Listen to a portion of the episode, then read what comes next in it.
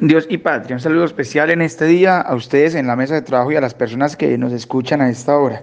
Como lo han venido manifestando ustedes y algunos otros amigos de los medios de comunicación la noche anterior, sobre las 9 y 20 aproximadamente, acá en el municipio del Espinal, se nos presenta un hecho de sangre donde una persona muere de producto de unos disparos con arma de juego.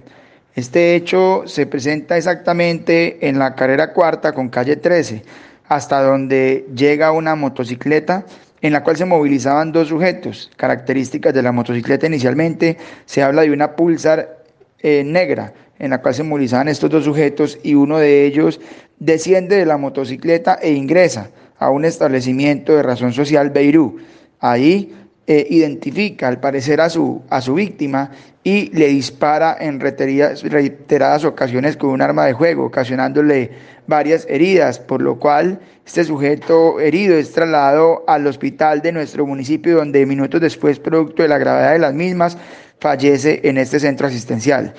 Destacamos que eh, la víctima, la persona que hoy lastimosamente está muerta en vida, respondía al nombre de Jefferson Hernando Núñez Vázquez, un sujeto de 28 años eh, de acá del municipio del Espinal. Además, que este ciudadano eh, tenía cinco anotaciones en la Fiscalía General de la Nación con su respectiva noticia criminal,